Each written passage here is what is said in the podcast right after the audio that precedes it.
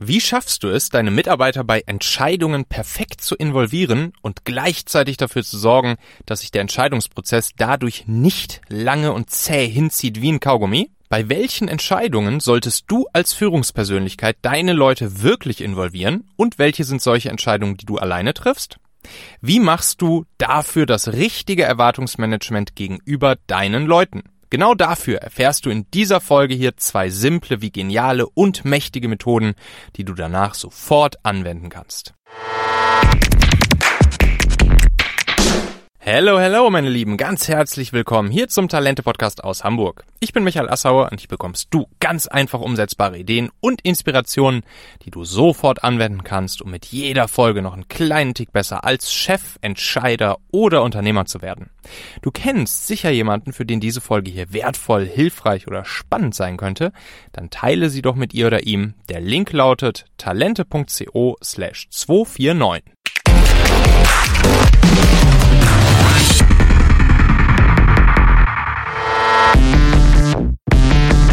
Ja, gute Entscheidungen treffen im Team. Zwei Methoden, zwei Kniffe, zwei Hebel möchte ich euch jetzt hier gleich gerne zeigen, einmal vorstellen, mit denen ich sehr gute Erfahrungen gemacht habe. Warum ist das Ganze wichtig? Naja, als Führungspersönlichkeit, als Manager, als Teamlead oder wie der Name schon sagt, als Entscheider ist es halt nun mal unser Job, Entscheidungen zu treffen.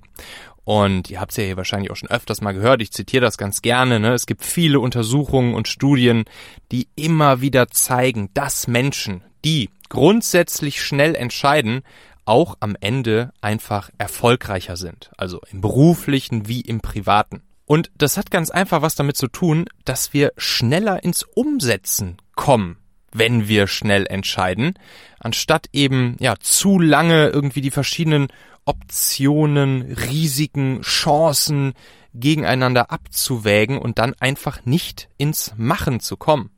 Also man muss sich das im Prinzip so vorstellen, selbst wenn wir uns für die vielleicht nur zweit- oder sogar nur drittbeste Option entscheiden, dann ist diese ja immer noch schneller und mit mehr Motivation und Power und, und Willen umgesetzt, als wenn wir erst einmal ewig alle Optionen tot denken.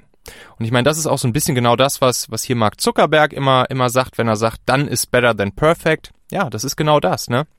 Lieber äh, die zweit- oder drittbeste Option umgesetzt und richtig gut exekutiert, ähm, im Vergleich zu erstmal Ewigkeiten überlegen und denken und abwägen und äh, ja, dann am Ende vielleicht die eine Sache entweder gar nicht umsetzen oder irgendwie halbgar umsetzen.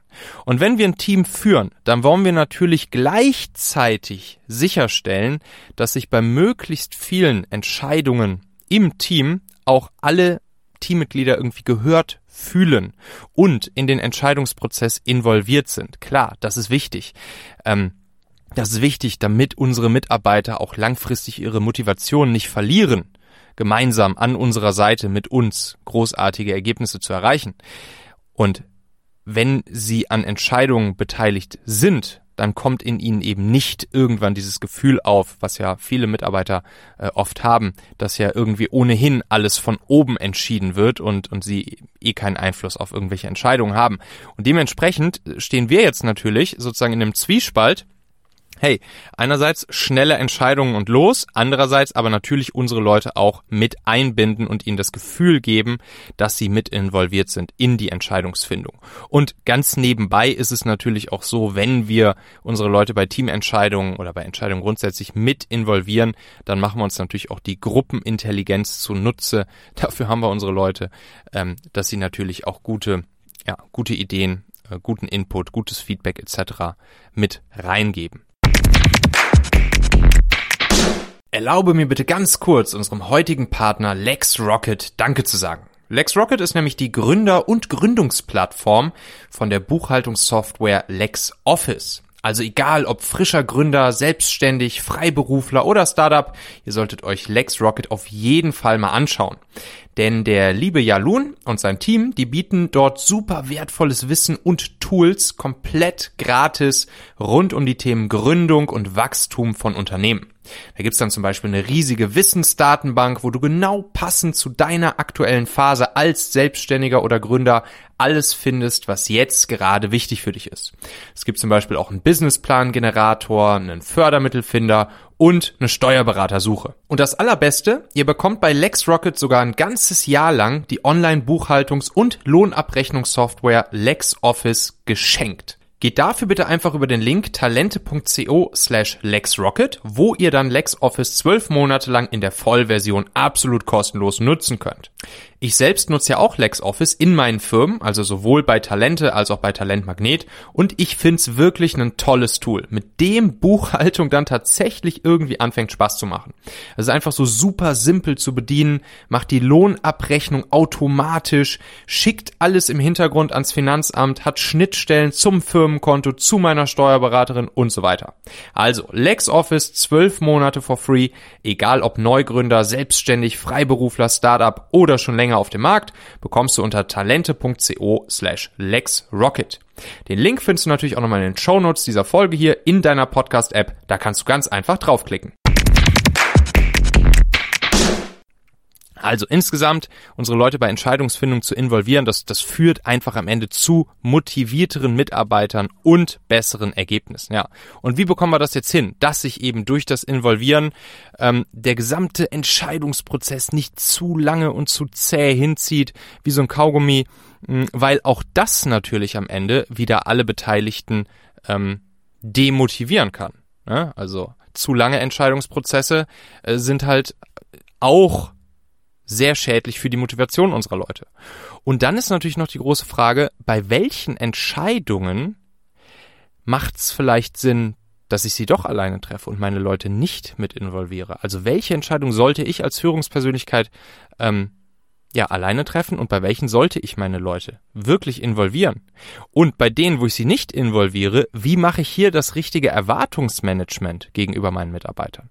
Und genau für all diese Fragen gibt es zwei echt ja, simple und gleichzeitig geniale Methoden, ähm, die ich dir dann jetzt hier gerne vorstellen möchte. Ich, ich selbst nutze diese beiden Dinge ja seit einigen Jahren eigentlich praktisch ja, ständig, könnte man sagen, in, in meiner täglichen äh, Kommunikation, täglichen Führung mit meinen Mitarbeitern, mit meinen Teammitgliedern, mit meinen Geschäftspartnern und äh, ja, ich würde wirklich sagen, sie sind zwei mächtige Hebel, um zu schnellen Entscheidungen im Team zu gelangen, einerseits, und dabei gleichzeitig jeden zu involvieren und auch für dieses klare Erwartungsmanagement zu sorgen. Methode eins ist die 2x2 Entscheidungsmatrix. So, und diese 2x2 Entscheidungsmatrix, die hat den Zweck, bei unseren Leuten, bei unseren Mitarbeitern von Anfang an für dieses richtige Erwartungsmanagement zu sorgen. Nämlich das Erwartungsmanagement, welche Arten von Entscheidungen es bei uns im Team überhaupt gibt und wer dazu dann jeweils die Entscheidung trifft. So. Und insgesamt, ne, zweimal zwei Matrix, das heißt, es gibt vier verschiedene Arten von Entscheidungen. Und genau so solltest du es jetzt als Führungspersönlichkeit als Teamlead, als Chef, als Manager auch an deine Leute, an dein Team kommunizieren. Die vier Arten von Entscheidungen, jeweils ein Quadrant in dieser vier, äh, 2x2 Entscheidungsmatrix, äh, lautet wir, ihr, ich und ich plus. So, wir. Wir Entscheidungen, das sind solche Arten von Entscheidungen, die wir alle gemeinsam im Team treffen. Und wie wir diese Entscheidungen dann treffen, dazu kommen wir gleich in Methode Nummer zwei. Und die Ihr-Entscheidungen, das sind solche Arten von Entscheidungen, die ihr sozusagen, also deine Teammitglieder, deine Leute, deine Mitarbeiter, die ihr alleine trefft, ohne mich als eure Führungspersönlichkeit.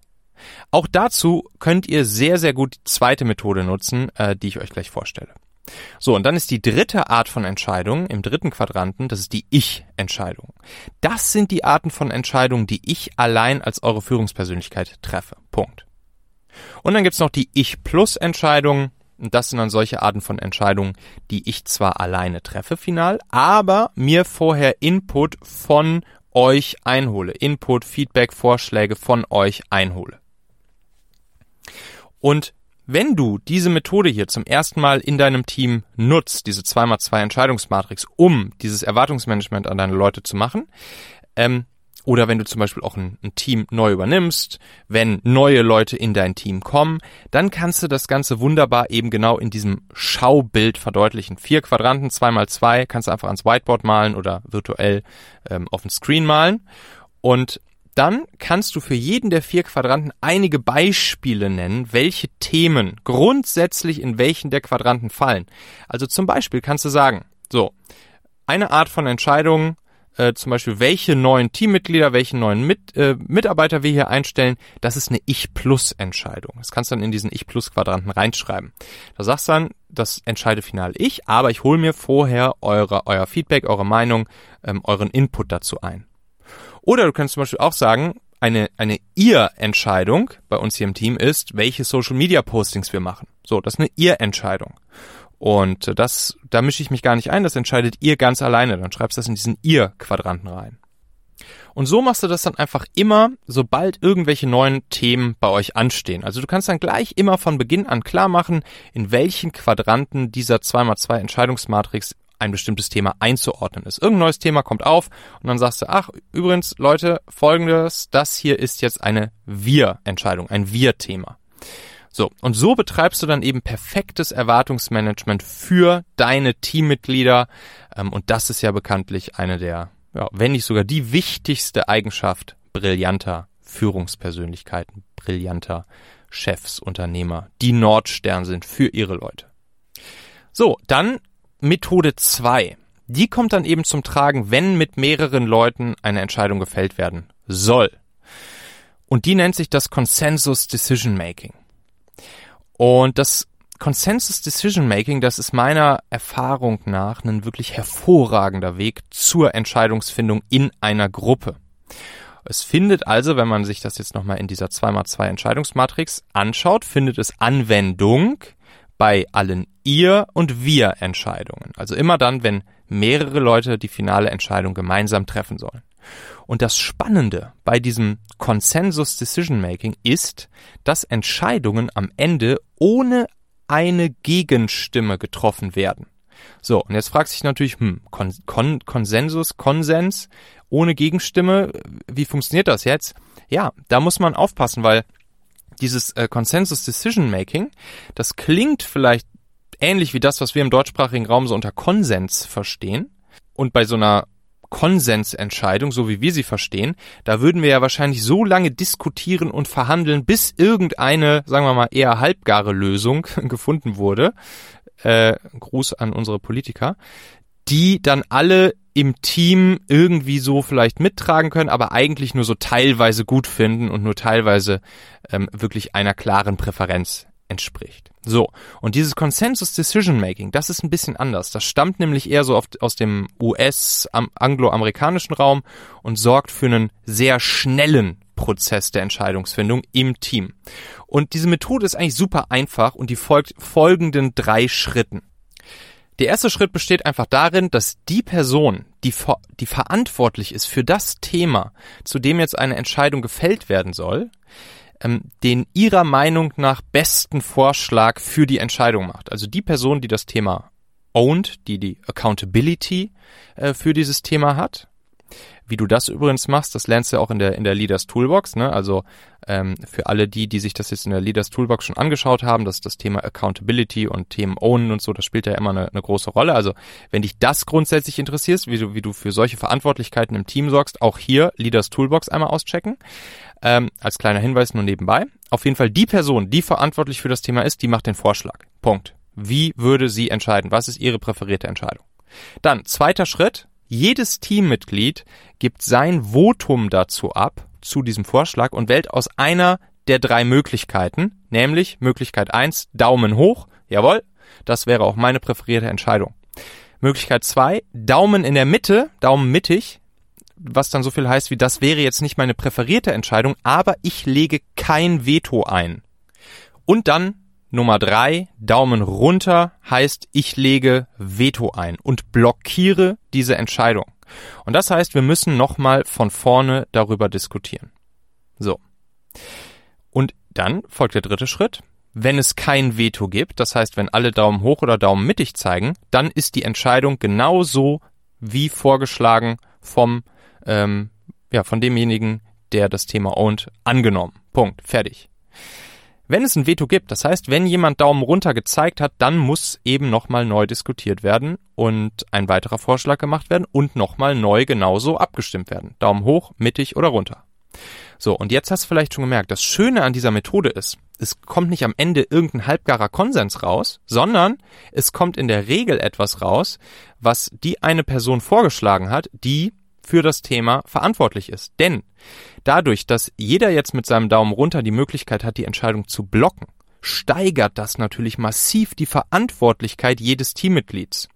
Und jeder muss für sich wirklich abwägen, ob seine Gründe so wichtig sind, diesen Prozess hier durch ein Veto zu blockieren oder ob er seine Bedenken zurückstellt, die Entscheidung mitträgt und Daumen Mitte zeigt.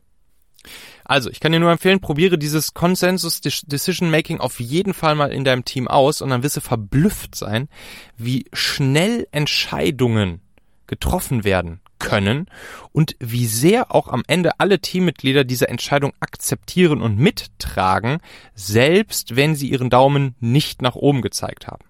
So, und welche konkreten Schritte du jetzt genau gehen kannst, um diese Methoden hier richtig gut in deinem Team umzusetzen und sie auch mit den anderen Methoden, die es noch so gibt und die darauf perfekt entweder die Basis legen oder eben darauf aufsetzen, äh, umsetzen kannst, das lernst du eben in der Leaders Toolbox. Da sind insgesamt zwölf äh, solcher Methoden drin, die du schnell und einfach in deinem Team umsetzen kannst, die jeweils immer mit ähm, haargenauer Umsetzungsanleitung, mit persönlichen Erfahrungen, die ich in meinen Teams damit gemacht habe und eben auch Material, das du so direkt mit deinem Team anwenden kannst. Wenn dich das interessiert, dann schau gern nochmal vorbei in der Leaders Toolbox.